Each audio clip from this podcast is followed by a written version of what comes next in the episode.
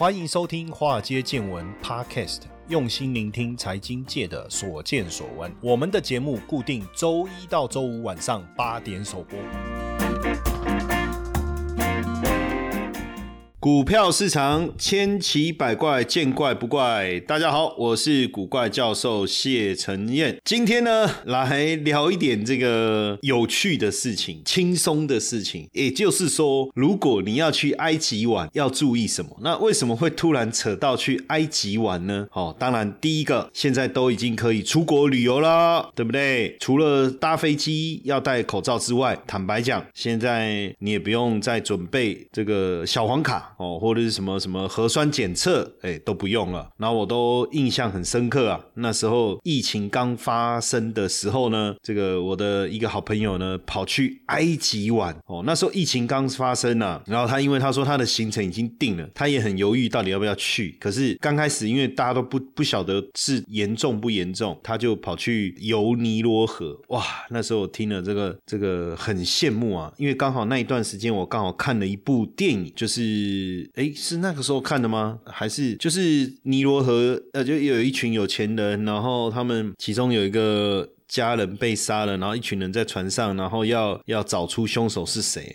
大概剧情是这样，片名我已经忘了哈。当然电影里面就会演到那个尼罗河的景色啊，什么什么的。哇，就觉得哎呀，好好想去哦。而且大家也知道啊，这个埃及是四大文明古国之一嘛，对不对？然后有金字塔，有木乃伊，有人面狮身像这些。那从小我就对这些东西特别的着迷哦。当然长大以后，好像对这些东西突然之间失去了。兴趣，那因为现在疫情整个解封了嘛，好，那开始大家在规划要出国旅游的时候，我刚好就是哎，刚好翻到这个资料的时候，我觉得哎，这个很有趣哦，所以说也来跟大家分享分享哦，也来跟大家分享分享。那埃及呢，全名是什么？我哎，实际上我一直不晓得，原来。埃及是那个阿拉伯语系，这你就知道哦。我我不晓得是不是大家都知道啊？它其实是它全名叫阿拉伯埃及共和国了哈。那在北非这个我知道嘛。那它靠红海，就是东边是红海，就是你就想它的右边了哈。那上面是地中海，然后民族是阿拉伯散族啊。那语言是阿拉伯语，那英语、法语也也通哦。人口超过一亿人，但是呢，因为大部分的国土呢都是沙漠，所以主要的人口集中在哪里？集中在整个大开罗地区哦。那经济以什么为主？看起来真的是呃，我我因为大家就是从各种讯息来看，就是大家都知道埃及好像比较穷。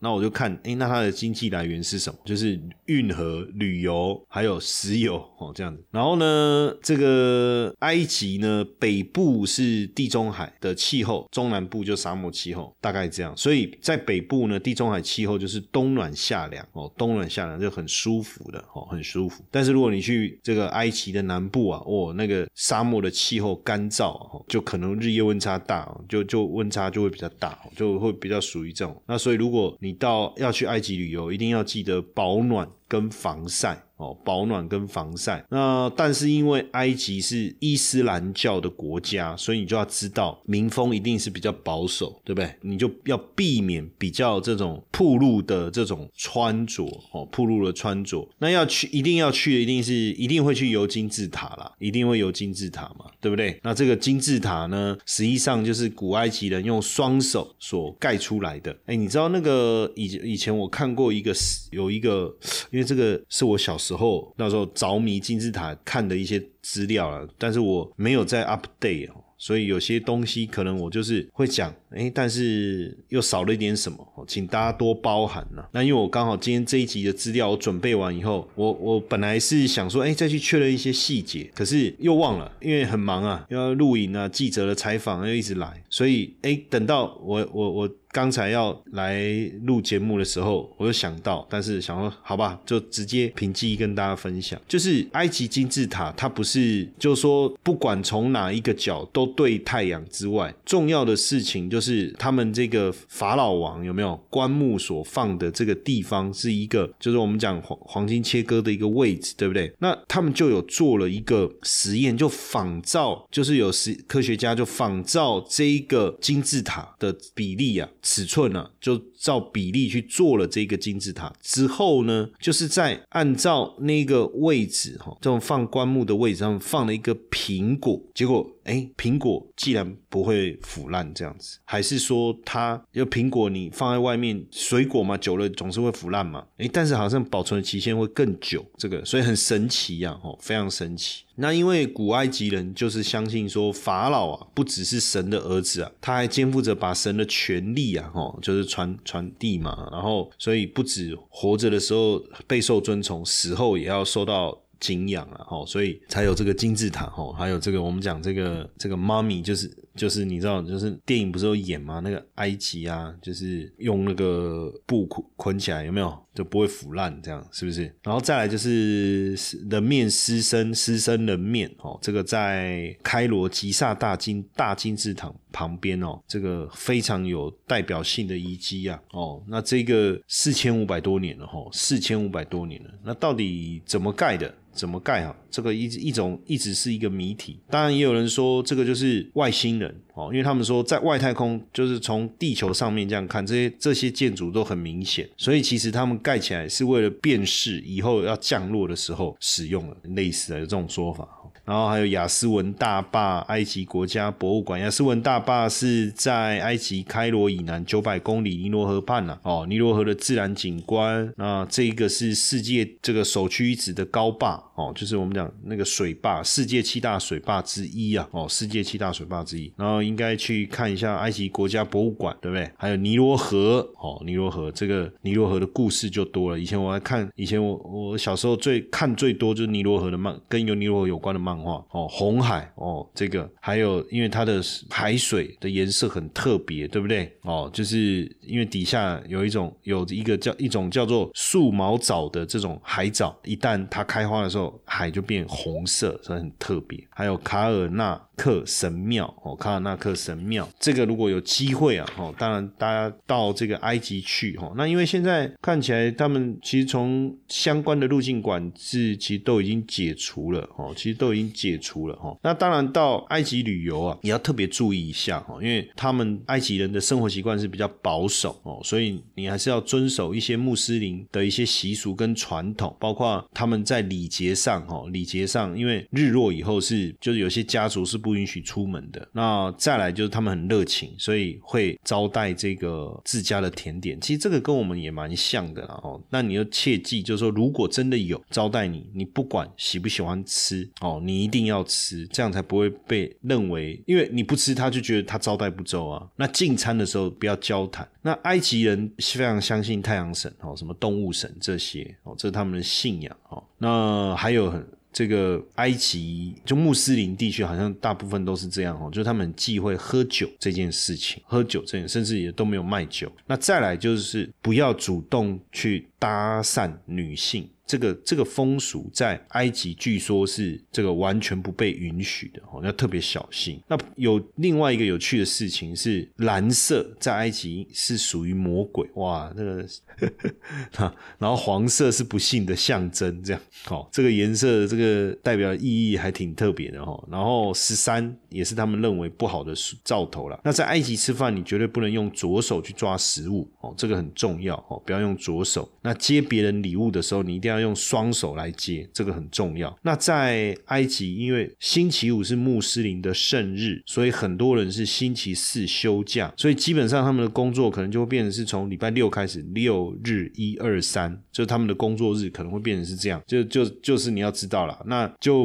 外出的时候尽量不要穿无袖的上衣、短裙或短裤。那女性的话，服装上基本上是呃要遮手背。这个要穿长裤了哈，是这样，所以这个可能要特别特别的注意一下哈，特别的注意一下。那当然，很多人也会想说，现在很方便嘛，那出国就自由行啊，哦，有好有坏哦。如果你的语言能力各方面还不错，那可能到埃及自由行，现在也有很多 A P P 可以帮助，对不对？那行程的安排你自己就要注意一下。不过埃及的治安各方面，基本上可能还是要稍微注意一下了。所以我觉得团体旅行可能还是比较好一点哦，那尤其是这个，如果你是女孩子的话，这个部分我觉得可能要特别注意哈。那吉萨金字塔哦，这个几个刚才稍微点一下，我们来聊一下哦。这个吉萨金字塔呢，在开罗西南西南方的郊区哦，金字塔当中最大、保存最好的几个之一了哈。因为还有就是胡夫金字塔嘛，卡夫拉金字塔跟孟卡拉金字塔哦，那他们这个金字塔的排列是按照猎户星座排列的哦。那这个如果你参观金字塔，实际上它也都还有博物馆，就是会去看那个那个殉葬品哦，算是非常的壮观的。那狮身的面相在金字塔景区，也在胡夫金字塔跟卡夫拉金字塔附近，在这附近，所以有兴趣也可以去看一看哦。还有包括这个开罗塔，开罗塔在这个尼罗河河中的一个扎马雷克岛上面哦，它是仿照埃及的国花莲花盖的哦，埃及的国花莲花盖的。然后还有这个旧的埃及博物馆，这些都是非常知名的景点哦，非常知名的景点。还有像卡恩卡尔纳克神庙哦，鲁克索神庙、阿布辛贝神殿。所以其实埃及就是你可以去看很多神庙了哦，然后这个金字塔啦。那当然，当地有没有什么餐厅是这个大家评价非常高的哈？你如果在当地，大部分可能都会比较像是就是很经典的土耳其烘焙的飨宴。那到处都有很多小吃摊。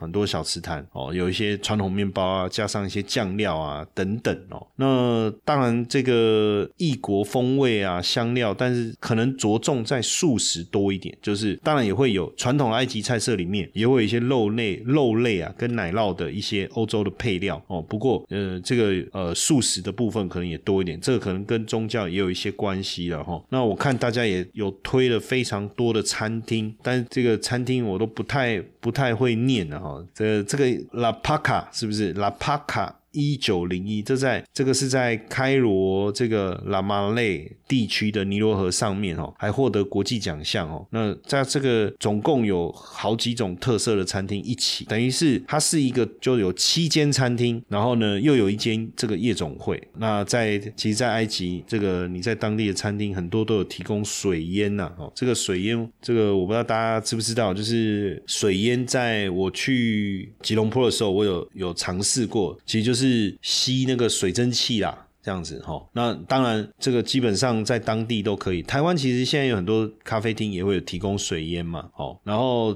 另外这一间什么阿布阿布 A C，我才不知道在念什么，呵呵哦，它这个是有国因为阿拉伯嘛，阿阿阿布阿布国际性艺术气息的这种餐厅哦，你可以体验到当地人的生活方式哈。那它有很多这个值得品尝的埃及特色的一个餐点哦，埃及特色。餐点一个人台币也不贵，大概五百到一千块哈。那同时可以观赏尼罗河的景观。那另外这个非常值得推荐的餐厅是在埃及市中心哦的附近哦。那它有非常好吃的餐点哦，这个叫 Koshari Abu Tare。然后呢，另外这一间我看网友评价也非常高，叫 Pier。八十八，它是在这个红海埃尔古纳一个小镇里面的一个餐厅哦。那餐厅的这个氛围啊，美食也受到当地人的这个肯定啊。他就开了这这一家店，那这个他就在那个那个拉马累的那个就是码头船只的上方，所以二楼就可以看尼罗河，二楼就可以看尼罗河，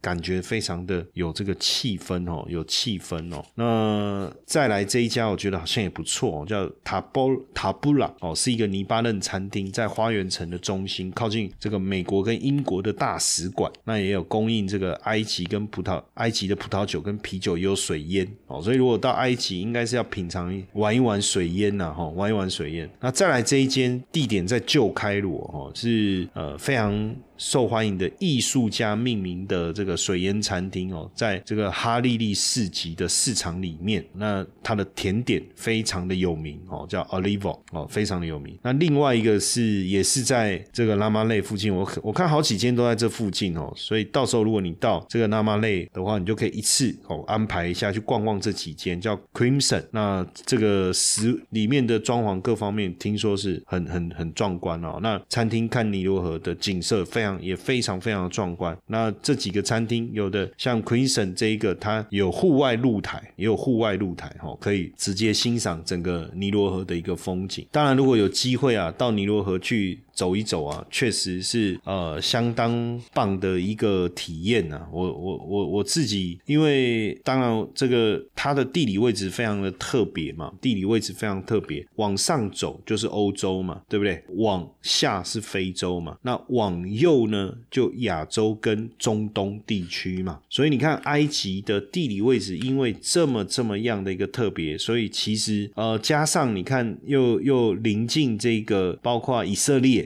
哦，叙利亚、黎巴嫩，哦，往上土耳其嘛，哦，那右边往右走就是沙地阿拉伯，哦，有也门，所以你就你就发现它位处一个非常动荡混乱，是不是？然后刚好又介于各州的一个各呃，这就是欧亚中非，就是欧洲、亚洲、中东地区跟非洲接壤的一个位置哦，所以说起来，这个这个混合了非常多的历史。然后呃，殖民，因为之前也是英国殖殖民地嘛，哦，就太多太多有趣的东西，我觉得可以可以来来聊一聊哦。所以未来这个大家如果有兴趣啊，我都觉得可以到这个埃及去看一看。那当然，因为这是一个这个木乃伊啊，想起来那叫木乃伊啦，妈咪嘛，对不对？它等于是以前我们在讲就讲金字塔，讲木乃伊。那因为埃及虽然面积是一百零二万平方。公里哈，但是真正可以居住的地方不到三点五万平方公里，所以你可以讲，坦白讲，大部分的人口都集中在哪里？集中在尼罗河谷三角洲地带，大部分都是这样。那尼罗河是世界上最长的河流，所以如果你有参加机智问答，然后世界上最长的河流是哪一条？八就是尼罗河哦。那但是因为尼罗河这个河啊，它就是分叉很多，然后呢，就限制了这个大型船只的一个航行，而且因为埃及的气候的关系，能够生长成坐船的木材并不容易，所以变成没有发展出一个航海文化了。那当然，这个尼罗河不易不利航行跟蜿蜒的特色，确实也塑造了埃及后来的整个政治啊、经济啊、社会发展的一个情况。所以尼罗河就一个字就是长，但是又缺乏你如果又缺乏这个天然的这个交通渠道，那所以埃及人要人工建设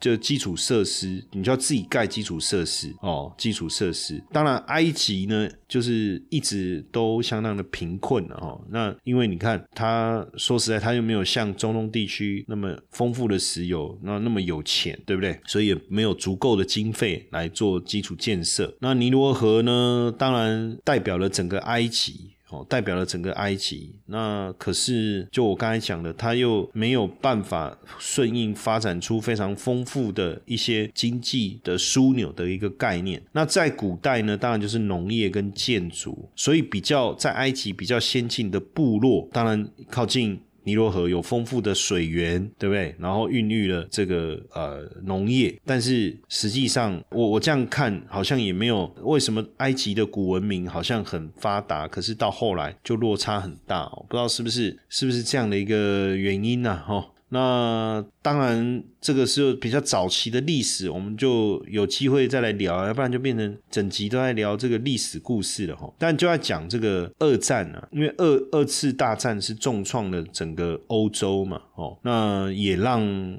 这个。埃及跟这个苏联去靠拢了，这个也是过去一个一个相关的一个历史。那到后来，苏联不是自己也就像病入膏肓的老人一样日渐衰落哦，所以也影影响了埃及的这个后来整个发展的一个情况。我觉得也是这个原因呐。那因为埃及的地理位置哈，它就是你看第一个尼罗河三角洲。哦，这个丰富的这个土地资源，然后再来，它又控制着这个苏伊士运河，哦，控制着这个苏伊士运河。那控制这个苏伊士运河，确实给他们带来相当大的财富，因为基本上他们就是靠这个船只过苏伊士运河来缴税嘛，哈。那而且这个地理位置确实也提高了它的国际地位，哦，提高了它的国际地位。那苏伊士运河当然给他们带来的收入啊，差不多一年。几十亿美金，占 GDP 大概个位数字。可是实际上他们的总出口财政收入，我这样换算下来，哎，实际上这个苏伊士运河的占比啊，大概占总总财政收入的十分之一，耶。所以其实是非常非常的非常的重要哈。那当然，这个过去在我小时候的印象，埃及是一个很厉害的，很好像很历史上很重要的一个国家，不能讲很厉害。到后来，我我所认，我们到现在所认识埃及，除了文盲率很高哦，经济贫穷之外，好像也没有什么令人印象深刻的事情。所以，这倒是一个国家发展过程中让我感到比较讶异的一个部分呢。就是说，哎，奇怪，为什么在我的认小时候的印象，到现在我们所看到。的埃及